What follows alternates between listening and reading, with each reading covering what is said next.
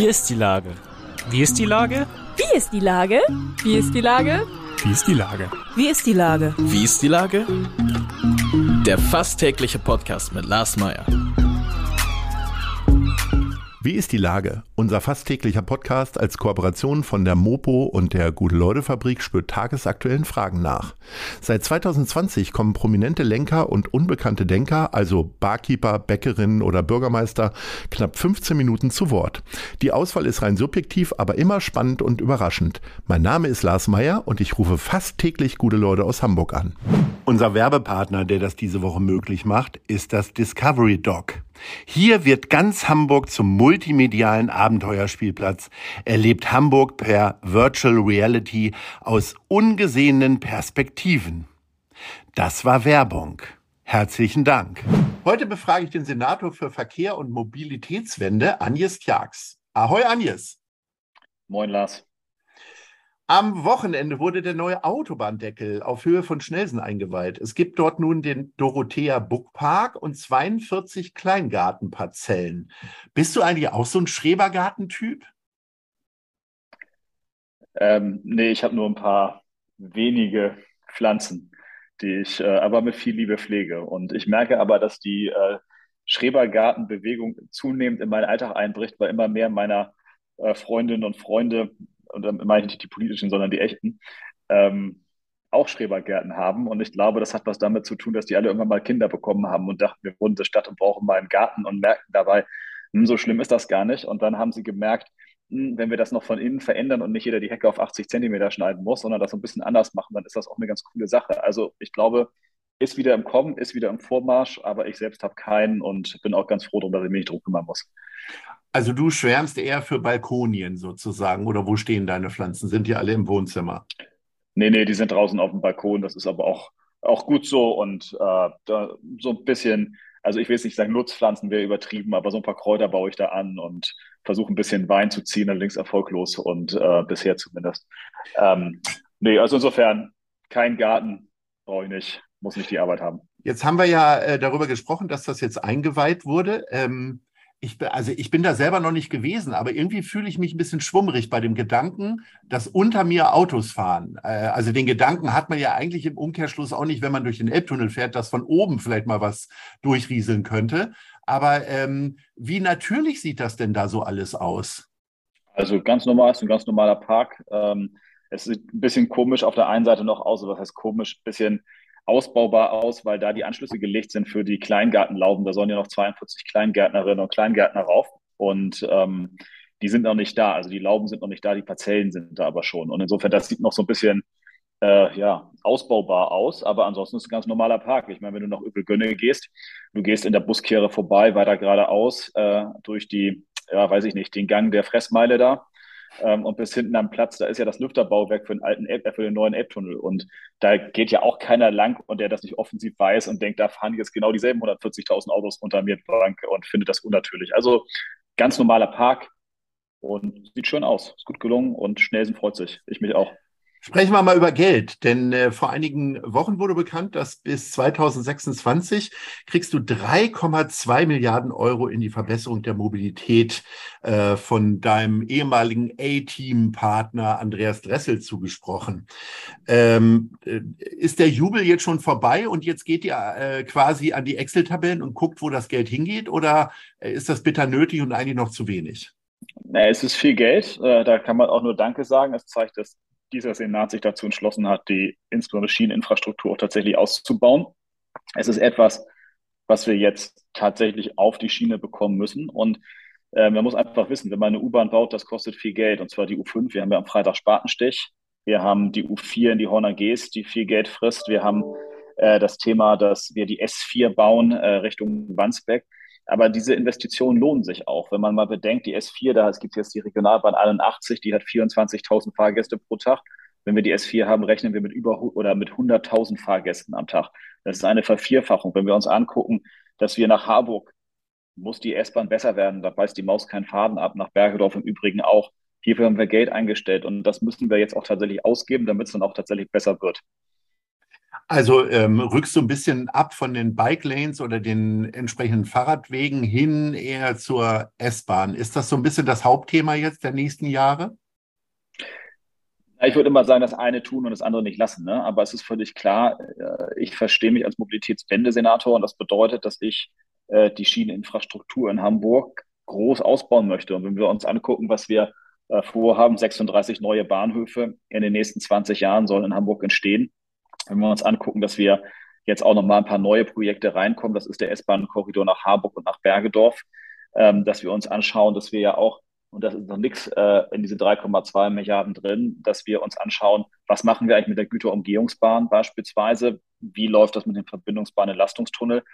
Äh, das sind auch Projekte am Horizont, die groß sind, weil der Schienenverkehr ist in Hamburg in den letzten 40 Jahren ehrlicherweise vernachlässigt worden und wir sind dabei, das zu ändern. Und insofern, äh, ich liebe trotzdem noch Fahrradfahren, aber Bus- und Bahnfahren ist mindestens ebenso wichtig, für das Klima sogar noch wichtiger und deswegen müssen wir da Geld für ausgeben ich habe ja oftmals überhaupt gar kein Vorstellungsvermögen, wo ich nächstes Jahr vielleicht in Urlaub hinfahren sollte oder äh, ob ich meinen Geburtstag feiere oder nicht. Wie ist das denn für dich, über so weitreichende Planungen zu sprechen, wenn dann so Projekte angeschoben werden, die möglicherweise schon weit nach deiner äh, Amtszeit, ohne dir ne, zu nahe treten zu wollen, aber solche Verkehrsprojekte dauern ja manchmal zehn, zwölf Jahre. Äh, wie ist das für dich? Ja, in Wahrheit dauern die ja nicht nur 10, 12 Jahre, sondern ehrlicherweise noch länger. Und das sind zwei Dinge, die mich dabei umtreiben. Das eine ist, äh, das ist eigentlich ein Faktor, mit dem man sich so nicht abfinden kann, ähm, weil das auch, naja, es ist, läuft dem Demokratieprinzip zuwider. Man wird alle fünf Jahre gewählt und man muss dann ja auch irgendwann mal was vorweisen können. Und deswegen ist das Thema Planungsbeschleunigung für mich ein ganz zentrales und auch die Beschäftigung damit, äh, wie das tatsächlich geht. Ähm, äh, weil ich glaube, das geht in vielerlei Hinsicht anders, als die meisten Leute sich das tatsächlich vorstellen. Das liegt viel mehr auch im operativen Bereich ähm, als im legislativen Bereich. Und das zweite Thema, was mich dabei umtreibt, ist, ich habe ja selber auch alle Schienenprojekte, die hier waren, übernommen und führe sie mit Kraft weiter und werde neue Schienenprojekte auf den Weg setzen und versuche eine äh, eine Diskussion in der Stadt aufzubauen, die eben auch sagt, wir wollen diese Schienenprojekte, damit sie nachdem ich irgendwann aus dem Amt ausscheide, äh, dann auch weitergeführt werden. Weil das ist der entscheidende Punkt. Die Stadt Hamburg muss sich auf den Weg machen, die nächsten Jahrzehnte die Schieneninfrastruktur wirklich endlich mal richtig auszubauen. Dann kommen wir nämlich auch da an, wo wir hinwollen. Mobilitätswende. Ähm, du hast ja gerade schon vom Beschleunigen gesprochen. Äh, wie viel zu langsam geht dir denn jetzt dieser Entscheidungsprozess rund um das 9-Euro-Ticket oder den, den Nachfolger oder die Nachfolgerin davon? Ich finde, das ist eigentlich ein äh, relativ zügiger Prozess. Äh, man ist natürlich als Bürgerin, als Bürger auf der Straße und denkt, oh Mensch, ist das 9-Euro-Ticket ausgelaufen, warum gibt es nicht gleich ein Anschlussangebot? Aber wenn man weiß, dass sich dahinter 17 oder 16 Bundesländer und der Bund, also 17 große Parteien einigen müssen, dass äh, es überhaupt keine Struktur gibt, in der man das tatsächlich abwickeln kann bisher, ähm, dann ist eine Beschlussfassung hoffentlich, ich rechne damit im Oktober, weil wir da Verkehrsministerkonferenz haben und das Ziel muss ja sein, ein Start zum 1.1.23, ähm, ist das schon eine sehr sportliche Herausforderung. Wichtiger ist auch nicht so sehr die Geschwindigkeit da, sondern dass es am Ende tatsächlich passiert und dieses Ticket wird ähm, ein extrem großer Gewinn für die Menschen in Hamburg sein.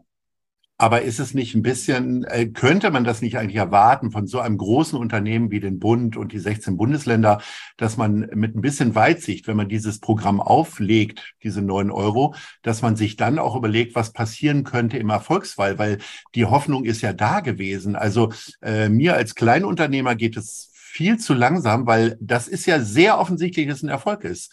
Also es gibt ja im Grunde fast nur einen, nämlich Christian Lindner, der das nicht als äh, hundertprozentigen Erfolg feiern möchte.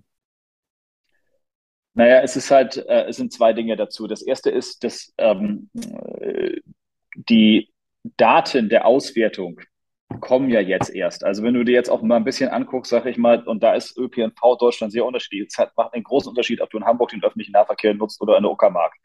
Und ohne jemanden in der Uckermark oder sonst wo zu nahe treten zu wollen, da haben die Menschen ganz unterschiedliche Perspektiven drauf, auch Perspektiven, wie viel sie denn für ein Ticket so zahlen würden, äh, Perspektiven, ob sie nicht doch auch einen Ausbau haben möchten, ob sich ein Ausbau überhaupt lohnt. Und das sind jetzt nur zwei ähm, Vergleichspunkte in Deutschland. Also der ÖPNV ist sehr heterogen in diesem Land. Und deswegen ist das wichtig, auch ein bisschen zu gucken, wenn ich jetzt ein Ticket für 69 Euro verkaufen würde, wie viele Leute würden das denn eigentlich kaufen? Oder für 59 oder für 49? Und was bedeutet das für Hamburg, aber eben auch für, ich weiß nicht, Erfurt oder Stuttgart oder äh, Bayreuth? Und das ist eben sehr, sehr unterschiedlich. Und vor dem Hintergrund ist das schon ein guter Entscheidungsprozess. Und wenn es nur Christian Lindner wäre, der dieses Ticket insgeheim nicht wollen würde, dann würde das auch noch ein bisschen schneller gehen. Aber es ist halt schon so, dass es eben auch eine große Diskussion um die Finanzierung des öffentlichen Nahverkehrs gibt. Das merken die meisten Menschen zum Glück nicht so, aber wenn man acht Prozent Inflation hat, dann laufen die Kosten auch um acht Prozent mindestens davon in so einem öffentlichen Nahverkehr. Und das muss man auch zusätzlich zu Corona-Verlusten, die wir immer noch haben im großen Maßstab, äh, tatsächlich berücksichtigen. Und da, wer zahlt es am Ende? Da geht es ja meistens auch bei den kleinen Unternehmern nicht ganz so schnell, sondern das muss man sich genau überlegen. In der letzten Woche hat die Stadt eine Energiesparkampagne vorgestellt, zusammen mit der Handelskammer und anderen Institutionen. Ähm, ehrlicherweise war mir da ein bisschen zu viel heiße Luft. Ich meine, die wärmt auch und spart Gas, aber ich hätte mir ehrlich gesagt ein bisschen mehr erhofft. Du darfst das jetzt mal verteidigen, diese Kampagne. Naja, es machen sich ja viele Leute immer darüber lustig, über Ministerpräsidenten, die dann erklären, dass man das Thermostat auch runterdrehen kann oder kürzer duschen kann oder ich weiß nicht was noch alles. Wir müssen aber feststellen, dass wir ja, was die Energieeinsparungen angehen, gerade im Gasbereich durchaus im Plan liegen. Die Speicher sind gefüllt, äh, es wird Gas gespart, nicht nur deswegen, man muss auch leider dazu sagen, natürlich auch, weil große Anlagen leider abgeschaltet werden aufgrund der Kosten. Das ist natürlich auch ein Wermutstropfen, aber es ist nicht so, dass diese Kampagnen ja nicht funktionieren, sondern im Großen und Ganzen sehen wir schon, dass die Bevölkerung äh, da auch mitzieht und das ist jenseits aller, naja, heute Show-Beiträge und so eigentlich ein ganz ermutigendes Zeichen. Äh, hast du denn neue Erkenntnisse gewonnen in den letzten Wochen, wie du noch möglicherweise Energie sparen kannst? Also ich gehe mal davon aus, dass jeder halbwegs aufgeklärte Mensch, auch jeglichen Alters, äh, wenn er aus dem Raum geht, das Licht ausmacht, äh, beim Zähneputzen, mhm. das Wasser abstellt und so weiter und so fort. Oder gibt es ja, da ernsthaft hab, Einsparmöglichkeiten für dich gerade? Ähm, also ich glaube, ich bin schon ganz gut unterwegs, aber ich habe in der Tat auch selber gehandelt und ich habe mir noch einen Duschkopf gekauft.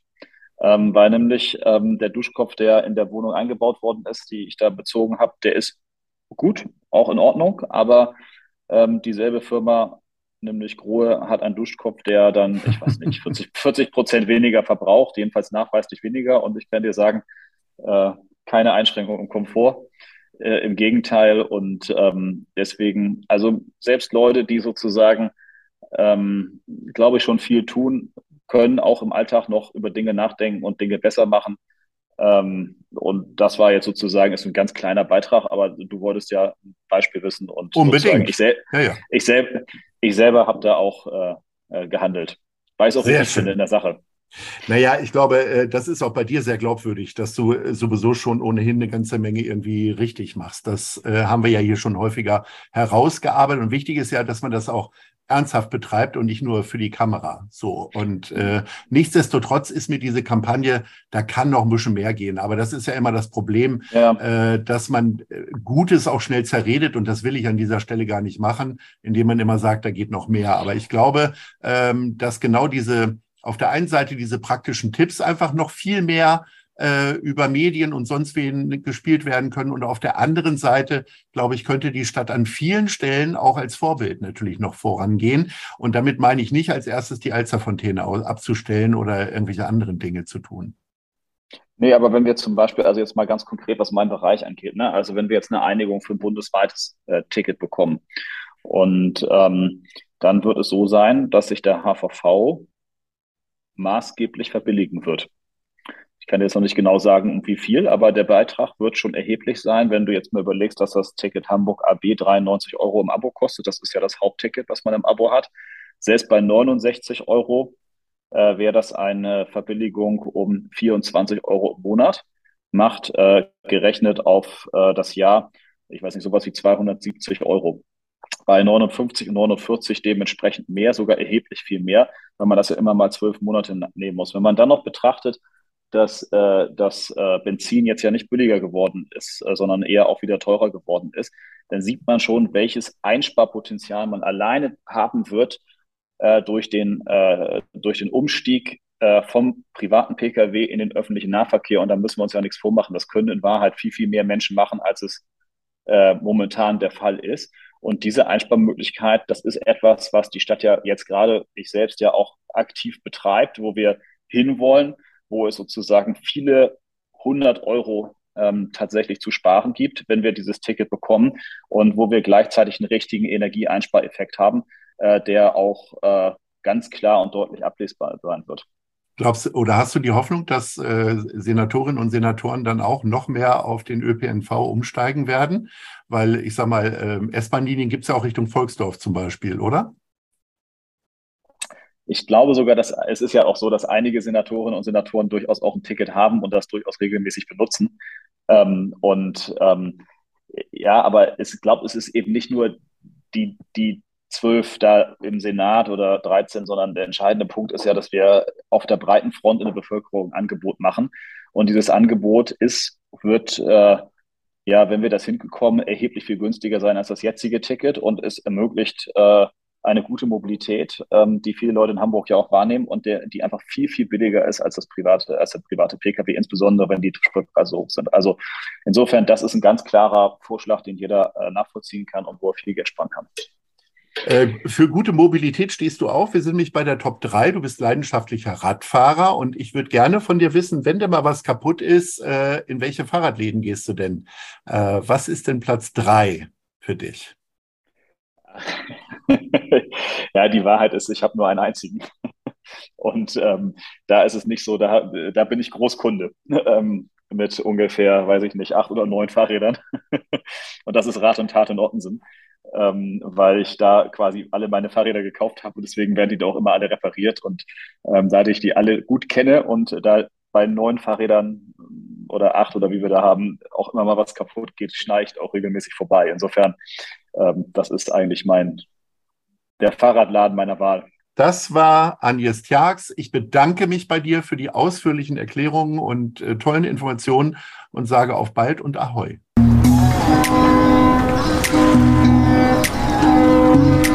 Eine Produktion der Gute-Leute-Fabrik in Kooperation mit der Hamburger Morgenpost.